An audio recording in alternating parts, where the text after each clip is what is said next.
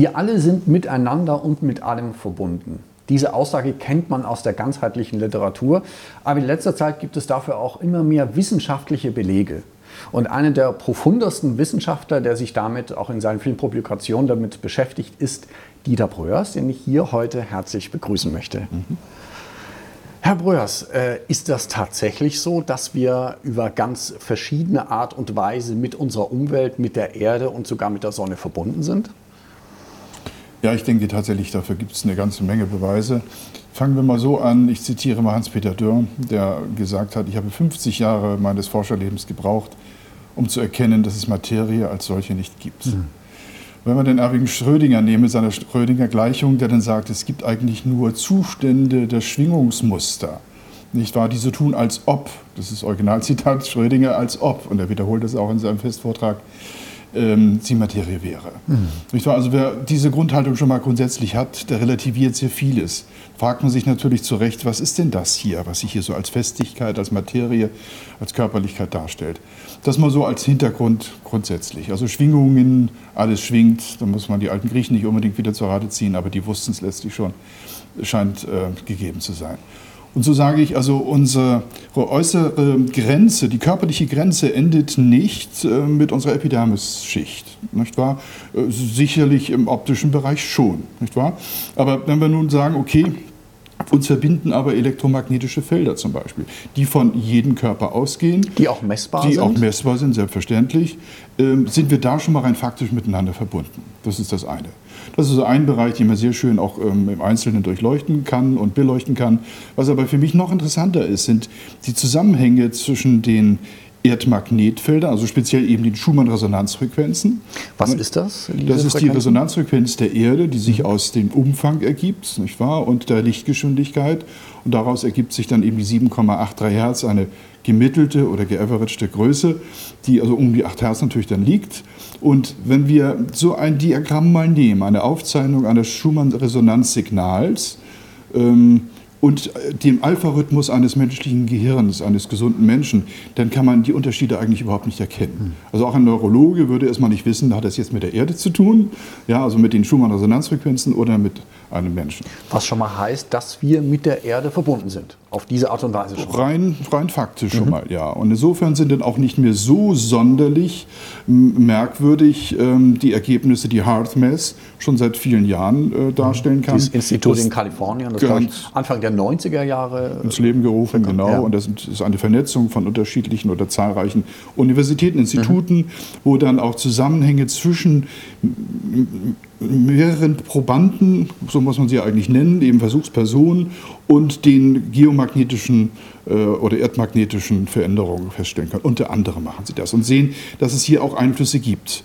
So ist eine der ersten Arbeiten, glaube ich, gewesen, dass also gerade am Tag des 11. September, also nicht nur der Zufall verändert wurde, das ist ja die Sache, die sich über die Rauschdioden sehr schön ergibt, mhm. nicht wahr? Das ist aber ein anderer Bereich, ähm, sondern die haben festgestellt, dass tatsächlich genau in dem Moment, also Größenordnung plus minus eine Stunde, glaube ich, äh, wo das Ereignis 11. September in seiner ganzen Traumatologie äh, entstanden ist, dass sich das Erdmagnetfeld das Erdmagnetfeld mhm. hochsignifikant verändert hat. Die Grafik ist unglaublich, mhm. nicht wahr? So gehen also tatsächlich hier schon die ersten Grundlagen darin ein, was man später auch hat nochmal bestätigen können, dass äh, Gedanken im Kollektiv natürlich messbarer, nicht wahr?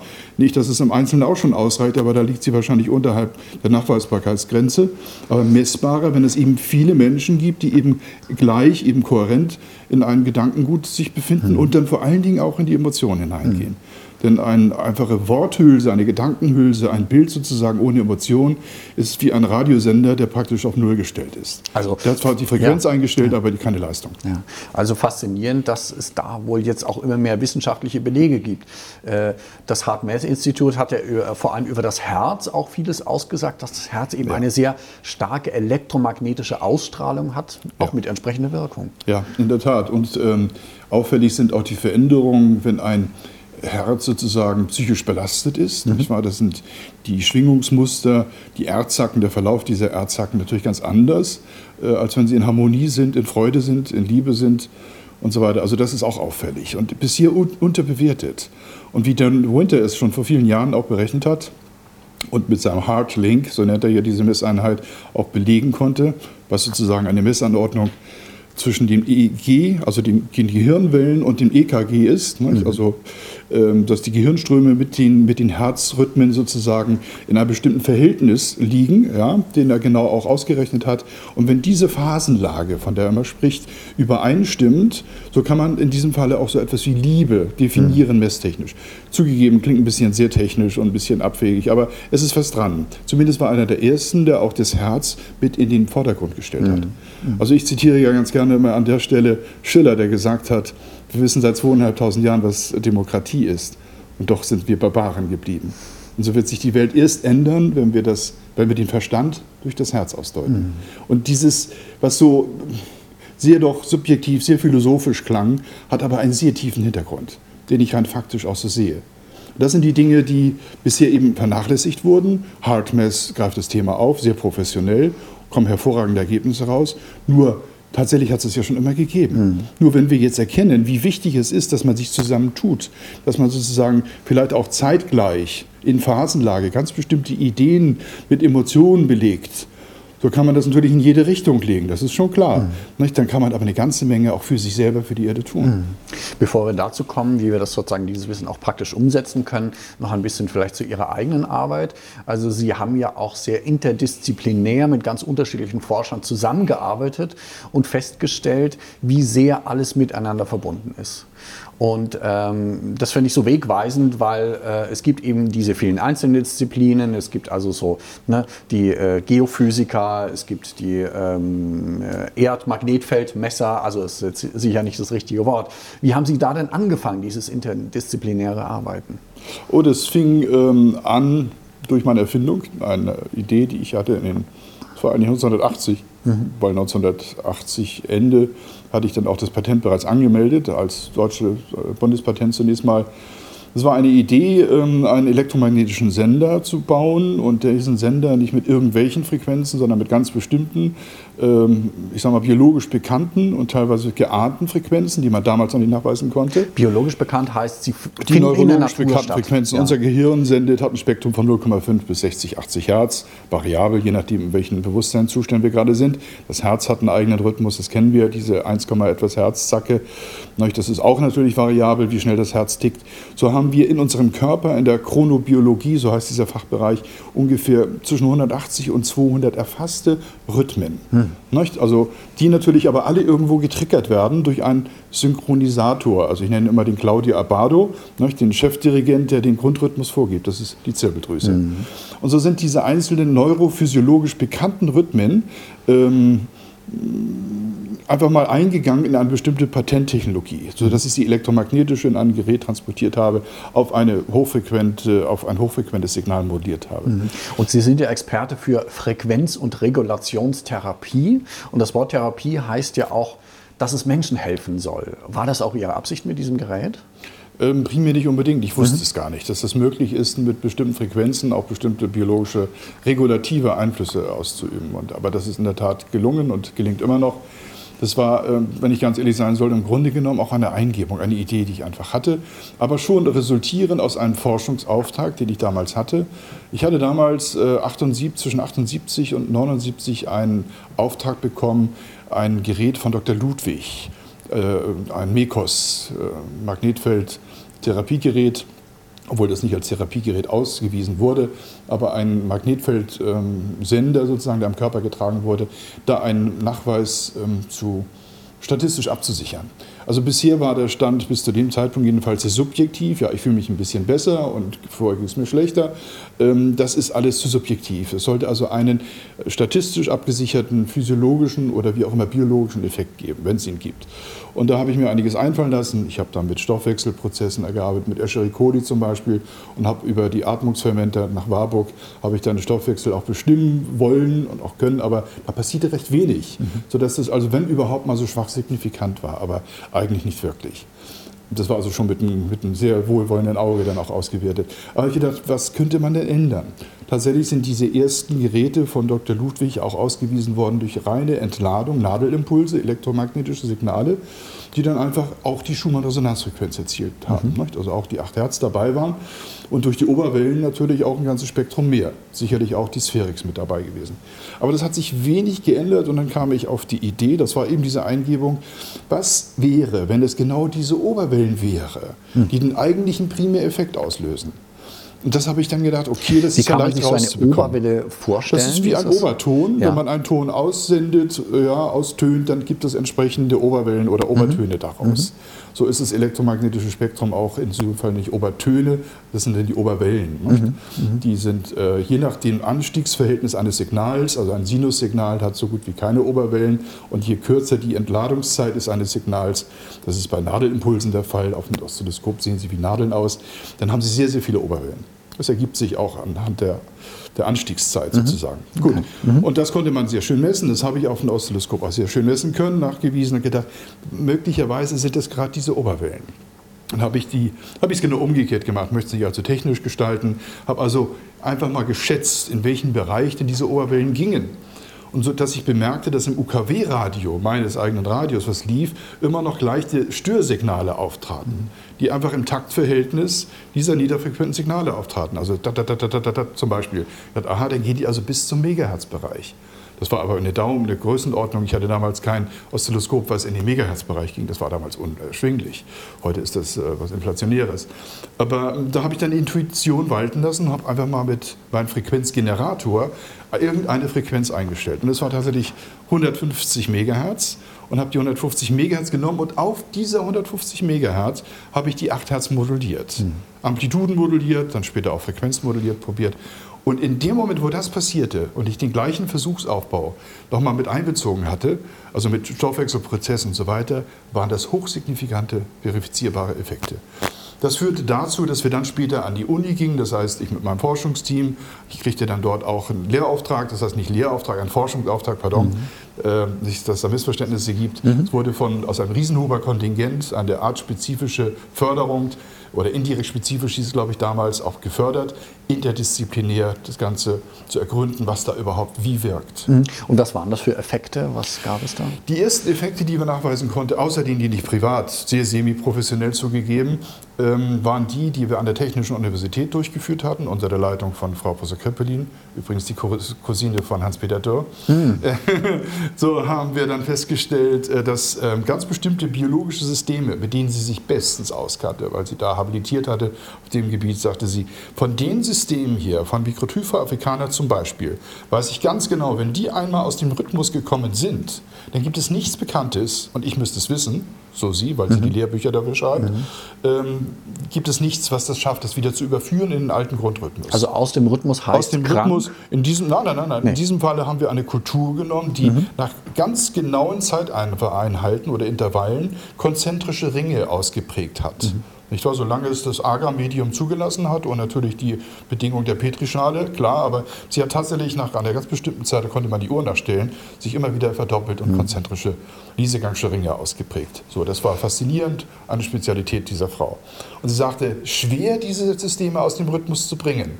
Nur wenn sie einmal draußen sind, gibt es nichts Bekanntes, was es schafft, die wieder zu überführen. Mhm. Und das hat dieses Verfahren gemacht. Mhm. Und das war für sie so wichtig, maßgeblich. Und sie sagt, also ich wollte einfach erst mal sehen, ob das nicht alles nur ein Spiel, eine Spinnerei von ihnen ist. Aber das hat mich überzeugt.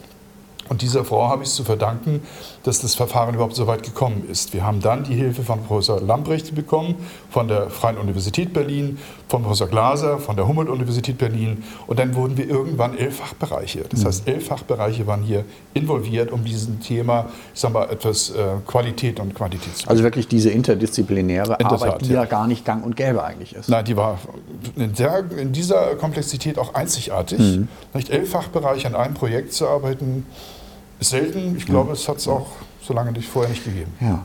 Und das Faszinierende ist nun, dass Sie, ich weiß nicht, ob Sie damals schon ahnten oder erst allmählich herausgefunden haben, dass genau diese Frequenz auch von der Sonne ausgestrahlt wird. Das kam natürlich jetzt erst vor ein paar Jahren. Ähm, schauen Sie, da wir äh, parallel Grundlagenforschung betrieben haben, also ich sage mal biochemische, biophysikalische, äh, aber auch dann anatomisch-physiologische und so weiter. Aber haben wir auch in situ direkt an Patienten gearbeitet. Das mhm. lief parallel. Mhm. Also was machen die Patienten, nicht wahr, die da mit solchen Feldern ausgesetzt wurden und wie verhalten die sich, auch, auch wenn es klinisch unauffällige sind, also gesunde, was passiert mit denen, wenn man sie diesen Frequenzen aussendet oder aussetzt. Und dann haben wir festgestellt, dass hier zum Beispiel die körpereigenen Regulationen beeinflusst werden. Also das heißt, die Gehirnwellen werden tatsächlich nachweislich in eine bestimmte Richtung geführt, wenn wir sie von außen sozusagen ansteuern. Das war sehr interessant. Wir konnten sie tatsächlich sogar führen in bestimmte Frequenzen, sofern wir in den Ähnlichkeitsbereich der körpereigenen Frequenz gekommen sind. So konnten wir einen, einen Probanden quasi fast in den Schlaf, wenn nicht tatsächlich in den Schlaf bringen oder auch aus dem Schlaf holen. Mhm.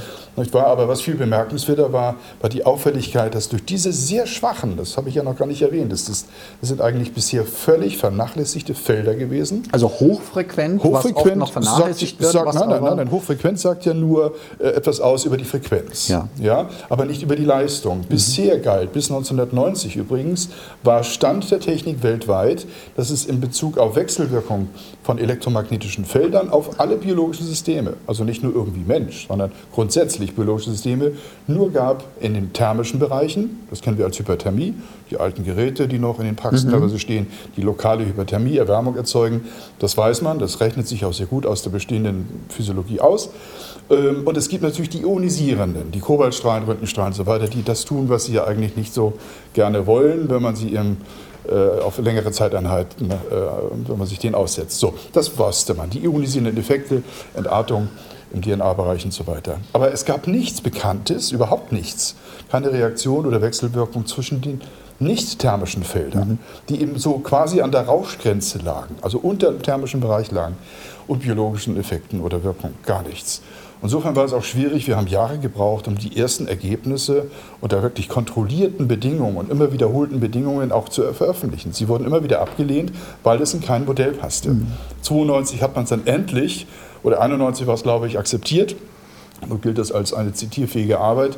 Und wenn man sich mal die Mühe macht, bei Medline, nicht bei Google, bei Medline zu recherchieren, so wird man feststellen, ähm, dass die Zeit vor dieser ersten Arbeit ähm, eine Nullzeit war. Es gab aber überhaupt diesen Effekt nicht. Und ab 92 oder 91, ja, also Deutsch war und dann kam es in Englisch gleich hinterher, ähm, sind schon ein Jahr später sind über 100 Arbeiten veröffentlicht worden. Heute sind es Tausende mhm. von Arbeiten, mhm. Größenordnung weltweit. Ja. ja. also da ist wirklich eine Tür aufgemacht worden mhm. und äh, dieser Nachweis ist damit eigentlich erst erbracht worden. Ja, es ist ja eine spannende Zeit, äh, weil ich das Gefühl habe, dass die Wissenschaft sich allmählich erst immer mehr diesen feiner und feineren Energien und Frequenzen öffnet. Ja. Und das ist wahrscheinlich noch lange nicht zu Ende. Also im ganzheitlich oder im spirituellen Sprachgebrauch spricht man ja von mehreren auch feinstofflichen Dimensionen. Mhm. Und bisher dachte man, ja, das ist jetzt als äh, esoterisches Gedankengut und plötzlich gibt es so Forschungen wie zum Beispiel ein Forscher, den Sie auch gerne zitieren, Burkhard Heim, der tatsächlich von diesen höheren Dimensionen auch spricht. Wie ist das zu verstehen? Herr Burkhard Heim und auch Jean-Emile Charon sind zwei theoretische Physiker, die sich gegenseitig auch äh, gar nicht kannten, obwohl sie zu fast gleichen Ergebnissen gekommen sind. Die beiden Arbeiten lassen sich ineinander überführen, mathematisch jedenfalls, kommen auch zur gleichen Schlussfolgerung. Charon hört mit acht Dimensionen auf Heim geht noch bis 12. hoch. Also tatsächlich ist es so, es ist zugegeben eine außerordentlich anspruchsvolle Physik, was nicht heißen soll, ich bin jetzt anspruchsvoll, weil es mir gelungen ist. Ich habe 25 Jahre gebraucht. Es gibt Leute, die schaffen das in, in wahrscheinlich fünf oder sechs Jahren.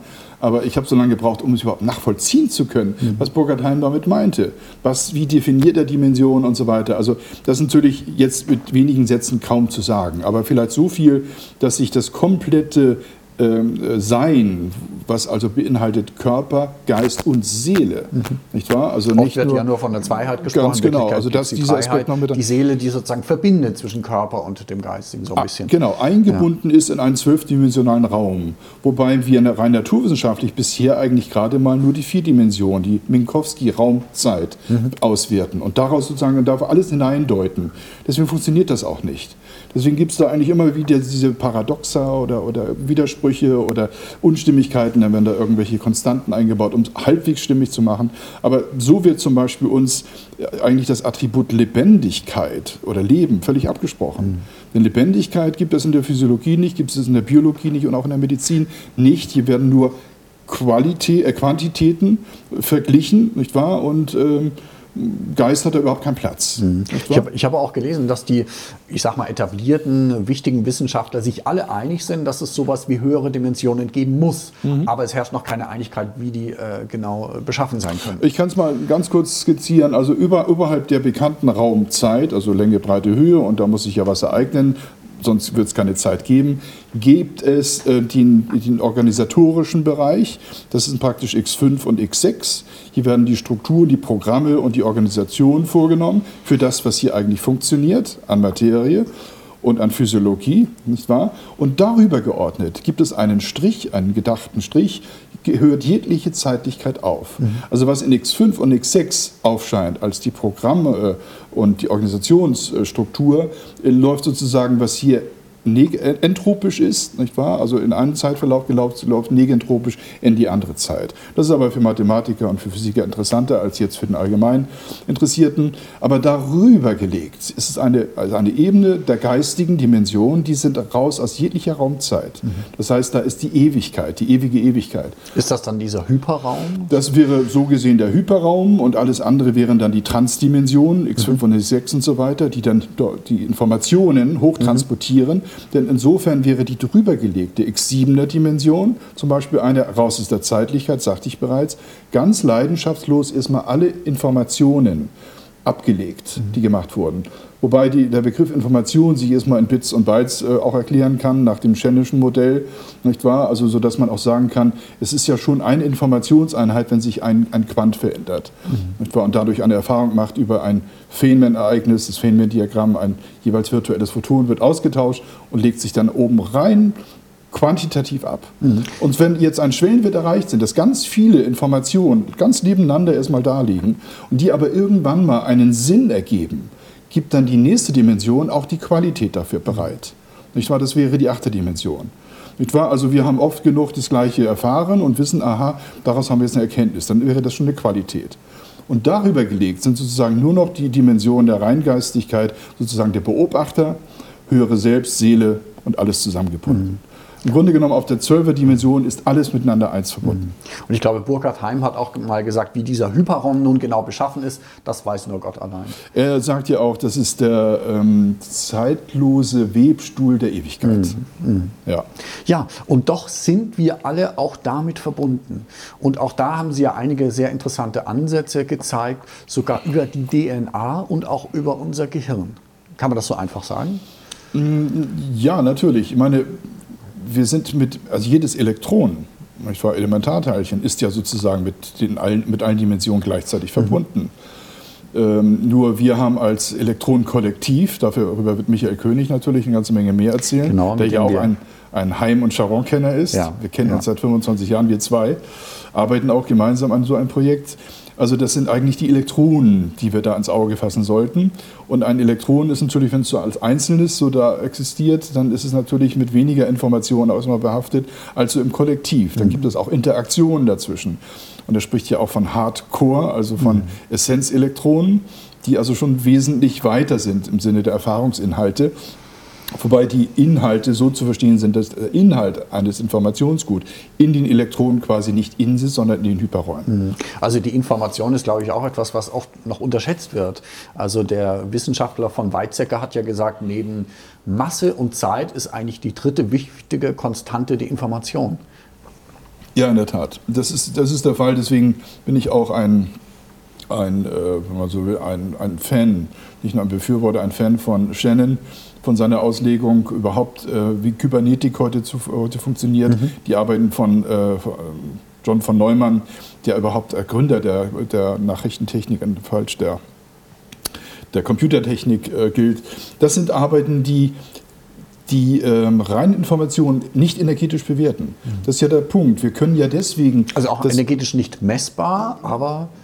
Information als solche ist ja erstmal energetisch nicht messbar. Ja, ja. Das ist ja erstmal ein so leidenschaftsloser Wert den man natürlich belegt mit, Information, mit Inhalten, das ist schon klar, aber er ist eben so nicht messbar. Die Krux der ganzen Biofächer ist, die ja nun Bios im Sinne von Lebendigkeit ja eigentlich zumindest nach außen ausweisen, äh, sind aber so lebendig gar nicht vom Kerninsatz her. Das heißt, die Grundaussage ist ja die, und da zitiere ich der arme Professor Singer, tut mir ja auch wirklich leid, aber ihm, es wird ja nichts anderes angeboten, sagt er ja selber.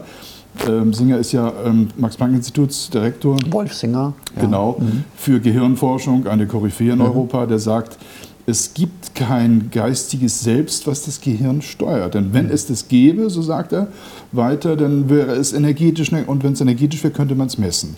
Und da es es nicht gibt, werden wir quasi reduziert als willenlose Funktionseinheiten. Aber das sind eben möglicherweise diese höheren Energien oder Dimensionen nach Burkhard Heim, die eben noch nicht messbar sind, aber vorhanden sind. Ja, natürlich. Das ist ja auch der Punkt, wenn wir, wenn wir, in die nicht, wenn wir nur den Strich da ziehen, wo wir etwas nicht finden können, dann ist es eigentlich ein Armutszeugnis. Ja, dann ja wir uns. können nicht beweisen, die Liebe, wir können. Genau, also all diese ganzen subjektiven mhm. Dinge, die ja nun. Äh, äh oder vor allem die objektivierbaren Dinge, Subjekt, Objekt, das alte Kernthema ist wieder mhm. da. Ein Gefühl lässt sich eigentlich nicht in Worte ja. beschreiben und lässt sich messtechnisch eigentlich auch nur indirekt nachweisen über die Ausschüttung ganz bestimmter Neurotransmitter, ja. Moleküle der Gefühle.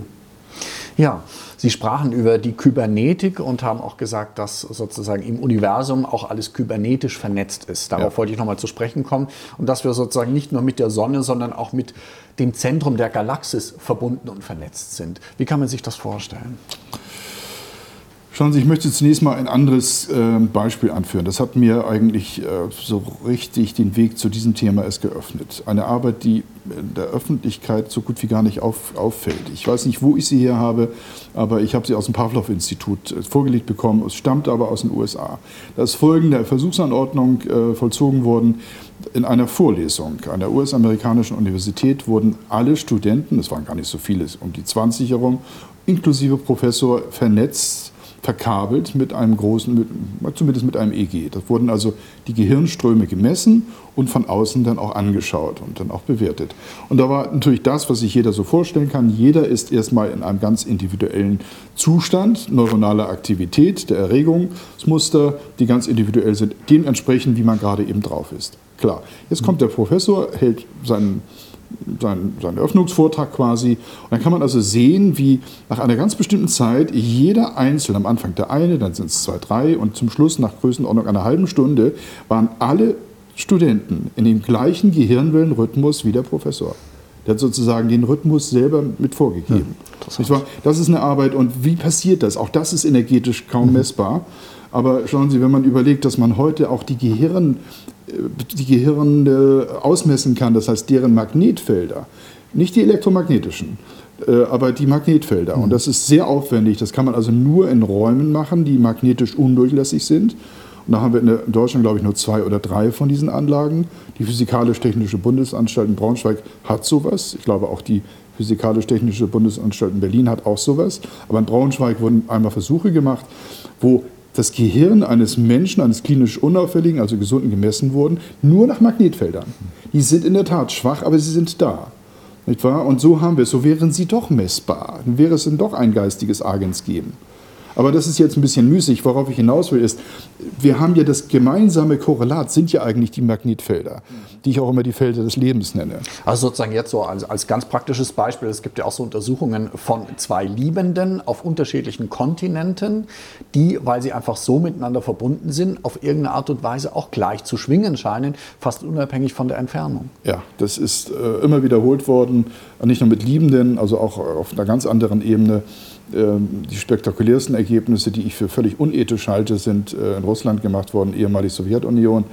Ähm, da hat man ähm, in äh, Institut, Pavlov-Institut war es, glaube ich, Versuche gemacht, hat man die, die Muttertiere beobachtet mhm. und die Kinder sozusagen mitgenommen in ein U-Boot und hat sie im Ural, ich weiß nicht, wie viele tausend Meilen das entfernt war, in einer großen Tiefe nicht wahr? Also ich weiß nicht, wie tief es genau war, hat man sie zu einer bestimmten Zeit, wo kein elektromagnetisches Signal rausging, darum ging das ja. Wie kommunizieren die Wesen ja, miteinander? Und da hat man sich also geeinigt, okay, zum Zeitpunkt X machen wir, töten wir jetzt diese Tiere. So, und dann beobachten wir dabei die, die, die, äh, die Mütter. Und äh, es war ein ganz auffälliges Ereignis. Mhm. Also die Erregung dieser Mütter hat sich genau in diesem, äh, dieser Sekunde äh, tatsächlich besonders auffällig gezeigt, wo das geschah. Also Elektromagnetisch nicht messbar. Auch die Jenseitsstimmen, die Professor Sankowski da immer wieder seit über 20, 30 Jahren, glaube ich, sogar misst, nachweisen kann, in über 20 Ländern. Das war es ja heute gemessen. Aber es ist ein nicht energetischer Zustand. Mhm. So, also was ist es da, was da durchgeht? Magnetfelder habe ich da in Verdacht. Nicht wahr? Die aber so schwach sind, dass man sie bisher völlig vernachlässigt hat. Mhm. Die Magnetfelder sind das eine und dann gibt es ja so etwas wie kosmische Felder. Sind wir mit dem Kosmos, mit dem Zentrum der Galaxie verbunden? Wie kann man sich das vorstellen? Ähm, schauen Sie, was wir elektromagnetische Felder nennen, das eine induziert das andere. Es gibt mhm. natürlich die rein statischen Magnetfelder, dann gibt es natürlich auch noch die Gravitationsfelder, die wir bisher noch gar nicht angeguckt haben, weil wir sie ja eben auch nicht messen können. Was wir ausmessen können, sind nur Sekundäreffekte. Und das, was wir als Gravitation kennen, ist eben das, was sich eben Newton hat da genialerweise auch einfallen lassen. Das ist schon klar, nur das ist, weiß Gott, nicht alles. Mhm. Ähm, da wird es dann auch schwierig. Aber so kann man sagen, dass also ganz große Ereignisse, ähm, hochenergetische Ereignisse, wie zum Beispiel eine Supernova, nicht wahr? Äh, wenn, wenn so etwas eintritt im Universum, dann ist das von einer so großen Gravitationswirkung natürlich auch, dass dort Gravitationswellen ausgesendet werden, die teilweise mit Geschwindigkeiten, Überlichtgeschwind, Überlichtgeschwindigkeiten, so sagt man ja, aufscheinen sollen. Ob das so ist, kann ich nicht einschätzen. Mhm. Aber tatsächlich ist es ein Bereich, den wir bisher noch vernachlässigt haben in dieser ganzen Darstellung hier. Das ist auch da. Aber auch hier hat die Gravitation auch immer eine ganz direkte Anbindung zu den Magnetfeldern. Und zwar, wenn wir also die nach den Maxwell'schen Gleichungen, also diese rechte Handregel äh, nehmen, dann haben wir also hier zum Beispiel einmal das elektrische und hier das magnetische Feld, also vektoriell 90 Grad verschoben. Und so gäbe es also noch eine zweite Ebene, also so gesehen jetzt hier hinein eine zweite Ebene, die mhm. die Gravitation ein, ausmachen würde. Die messen wir nun nicht, die ist sozusagen über den Hyperraum, mhm. ist mal unsichtbar, aber sie wirkt. Und ähm, das sind die Dinge, die natürlich hier noch mit eingehen. Und weil man da nicht so richtig messen kann, ist es natürlich ganz, ganz schwierig, da zu Aussagen zu kommen, die irgendwie von größerer Relevanz wären. Ja, also ich habe auch den Eindruck, die Wissenschaft nähert sich diesen Themen von verschiedenen Bereichen. Es wird versucht, es mathematisch zu beweisen. Und ja. glauben Sie, dass wir irgendwann so etwas wie eine Weltformel haben werden, die dann alles schlüssig erklärt? Doch, doch, davon bin ich überzeugt. Ähm, wobei wir erstmal definieren sollten, was ist Welt. Ja. Die Formel dafür stimmt. Ja. Und ontologisch gesehen denke ich es schon. Also ich denke tatsächlich, ähm, es mag ein bisschen übertrieben klingen, aber ich, ich bin der felsenfesten Überzeugung, dass das Burkhardt gelungen ist. Mhm. Nicht wahr? In seinem ganzheitlichen zwölfdimensionalen Modell, um das zu tun. Er hat nämlich Qualitäten und Quantitäten auch miteinander vereint und vereinigt und sozusagen eigentlich auch, da er parallel zur Quantenphysik eine völlig neue Art der Darstellung gefunden hat, die die Quantenphysik genauso erklärt mhm. und sie im Teilbereich eigentlich sogar noch wesentlich erweitert. Sehr faszinierend. Ein Thema, über das wir noch viele Stunden sprechen könnten, aber zunächst einmal vielen Dank für dieses Gespräch und ich denke, wir machen noch ein weiteres Gespräch demnächst auf Mystica. Vielen Dank, Herr Breuers. Gerne.